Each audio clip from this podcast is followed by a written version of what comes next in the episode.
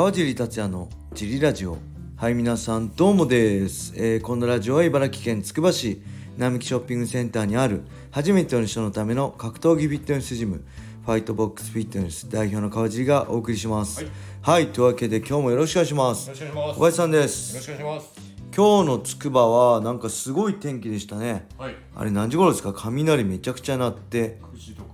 そうですよね、停電もあったみたいですね。はい。はいこれ停電とかでさはい。エアコン止まっちゃうじゃないですか。うちもエアコン止まったんですけど、日中ほらね犬とかがいるから エアコンつけてる人もいるでしょ、はい。犬飼ってる人とか猫飼ってる人とか、はい。あれ大変ですよね。下手したらはい。熱中症でさ、はい。大変なことになっちゃうからそういうのってどうするんだろうなって思いましたね、うん、また電源つくのかな？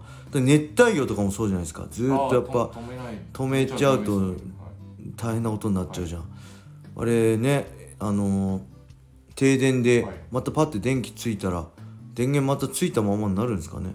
ものによるんじゃないものによるんですかね。停電時間が長いああ長いとダメですよね、はい長いとで完全に消えちゃうもんね。洗濯機がはい。止まっちゃってっていうのありましたね。えー、こ途中で今回じゃない。はいはで、あの、すごい悔しい思い。朝起きたらびしゃびしゃだった。なるほど。ああはいそれも停電で急にはい。止まってか、割とああなるほどね。再開しても、はいはい。そのいい感じの再開はしないそうだよね。はい。ご飯の予約とかも多分全部そうだよね。い。や大変ですね。はい。はい。じゃあそんな感じではい。レターもねあるのでレター行きましょう、はいえーこんにちは。いつも楽しく拝聴しております。総合やボクシングのパウンド・フォー・パウンドについていつも思うのですが、はい。軽量級の世界チャンピオンと身長190体重95超のはい。格闘技未経験者運動神経ごく普通のど素人が無差別級で戦った場合どうなるでしょうか？はい。重量級以上の世界チャンピオンなら身長2メートルの素人も倒せると思うのですが、はい。えー軽量級だと疑問が残ります。はいはいどう思います？ルルールによるんじゃないですか。ルールによる。あの特に格闘家のその、例えば何ですかねえっと軽量級でも、はい。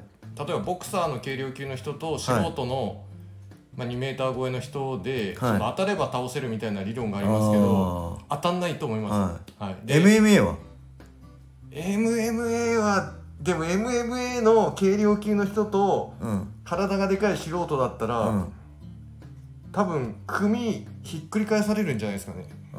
軽量級に。ね。僕は完全に全く話になんなく、はい。素人はやられると思いますね。はい、力の持ってき方がはい。あのねわからないんで、これ多分これ分かんないと思うんですけど、はい。やったことない人は、ね、本当に全然違うと思います。どんなに1 9 0センチの9 0センチ超の声の未経験者素人だったら例えば誰？デメトリアス・ジョンソン、はい。ね元 UFC フライ級で今ワンのチャンピオンですけど絶対勝てないですね。はこれはでも格闘技だと、はい。なんか数値化しにくいんでいああ多分いけんじゃねえかって思っちゃうんですかね。わかりにくいんですけどは例えば、はい。えっと、オリンピックでは上位にはいかないけど、はい。各国のいはい。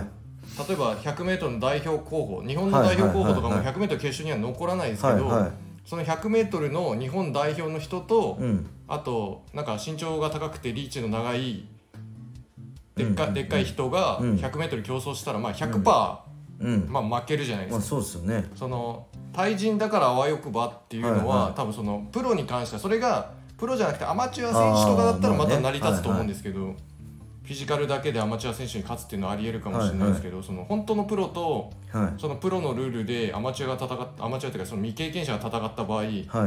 まあ相手にならないと。相手になんないですね。これはねぼ僕前よねすげえ昔雷神の大晦日の後かなんかこの言い争いになったんですよ。あのツイッターで「お前んじゃ あ2メートル150キロのあのーボディービルダーっていうかマッチョな人に勝てんのか?」って言言われたから「お前組み合わせで勝てんのか?」って言われたから「いやそれ余裕で勝てんでしょ」って言ったんだけど信じてもらえないんですよね。でこれ例えば、はいボクシングやってた1 9 0センチ9 0キロとかレスリングやってたは1 9 0センチ9 0キロだったらまあ話は別です、はいそれは格闘技やってる人ですからでまあまあ、ピンキリですけど世界チャンピオンじゃなくてもボクシングをやってたプロとかだったら1 9 0センチあってかなり強いと思うんですよ、はい。それは話は別だけど本当の全く格闘技未経験者の素人だったら、全然話になんないと思いますね。うん。そうですよね。そんな甘くないですよね。命かけてやってやっと全てをかけて世界チャンピオンになってる人とただ体が大きいだけの素人じゃねもうレベルが全然違いますよねもしこれがいい感じに成立するんだったら、はい多分どっかのテレビ番組でやってるあまあうそうでしょうねはいなんで成立しないと思そうですよね。はい。まあ見せ物になっちゃうけど、まあ確かにその通りですね。はい。はいそんな感じでもう一ついきましょう。はいえー、川地さんこんにちは。スーパーライジン私も現地観戦してまいりました。はいえー歓喜と絶望両方があり格闘技の良さが詰まってました。はい。ところでベラトールパートにはジョシュ・トムソンさんが来ていたようですが、お会いすることはできたんでしょうか？またその他でもこんな人に会えたなど何かサプライズがありましたら教えてください、はい。解説お疲れ様でした。はい。ジョシュ・トムソンがね来てたんですよ、2010年の大晦日にはい。戦った、えー元ストライクフォースライト級チャンピオンのだったジョシュ・トムソンがね、えーベラトールの解説なんですよね。で僕はいつも UNEXT で日本語ベラトールの解説やってて、画面越しでは会ってたんですけど、はい。えっとね日本来てたんです。会えてませんね。見かけました。僕仕事中にあの解説中に僕の目の前を通ったこと、あトムソンだと思ったんですけどさすがに声かけることできなかったんで通り過ぎていきましたでちょっとねあのベラトールの控室あのベラトール実況チームの控室もはい。ちょっとうろうろしてたんですけどいなかったですね。であれどこにいたんだろう。あそこにもいなかったと思うんですよね。あのベラトールの時もはい。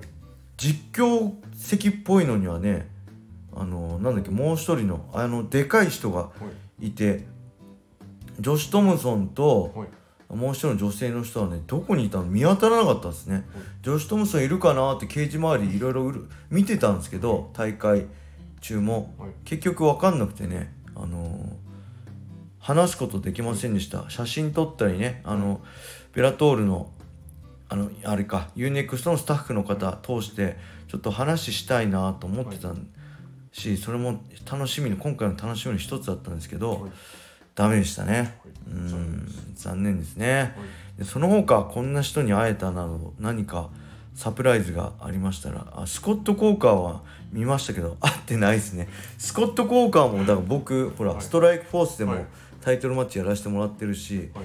まあ、少なからずこう関係がある人なんでちょっと会ってね挨拶したかったんですけど誰も会えませんでした。はい。なんかそれが僕のダメなとこですね。人見知りっつうかもっと多分いフフランクに行けば全然いけたと思うんですけどなんかねちょっと今ダメ話しかけない方がいいかなとかさ、はい。思っちゃうんですよね。ねもうちょっとそう、はい。気使わないでこうフランクな人間にぐいぐいぐいった。はいぐいぐいいける人間になりたいんですけどね。なかなか難しいですよね。いけます？結構いける？小林さん。そそこしかなければいけますただそのそのそこ行かなくても例えはば次の大会でもまたお会いできるとかだったあら空気を読みますけどなるほどね。もう一生でここしかないってなったらなジョシュ・トムソン行けばよかったな、そういうことだったら、はい。けどねいなかったんですよね。あえなんどこ行ってたんだろう。なんかほら女性のアナウンサーアマンダ、はい。アマンダと、アマンダ・ヌースじゃないですよ、はい。なんか台本見たアマンダって人とジョスだだったんですよ、はいが多分マイク持って、はい。立ってたんですよねベラトールの。へあのじあの映像を見たら。だからね席じゃなかった。で席にはジョン・マッカーシーっていうあのレフリーであの人が解説してんのかな。僕よくわかんないんですよね。それジョン・マッカーシーは解説席みたいなとこいたんですよ。はい。でマイクこうつけてはい。やってたんですよ。でジョン・マッカーシーはいつもベラトールの時ジャッジをつけるんですよねあの本当のジャッジじゃないんですけど仮の俺はこう思うよ。1ラウンド目10対9でこっち取ってるよみたいな。それがこうテロップとして出て出てくるんでその役かと思ったら意外とね解説もしてんのかな。なんか日本語で英語の解説聞いたことないからもしベラトールの解説英語で聞いてて詳しい人いたらはい。教えてほしいですね。お願いします。はい。そんな感じです。はい。残念でした。会いたかったです、ジョシュ・トムソンに。はい。はい。それではこれで終わりしたいと思います、はい。あレターがね全然ないんで皆さんレターをお待ちしております。よろしくお願いします。それではこれで終わりにしたいと思います、皆様良い一日を。またねー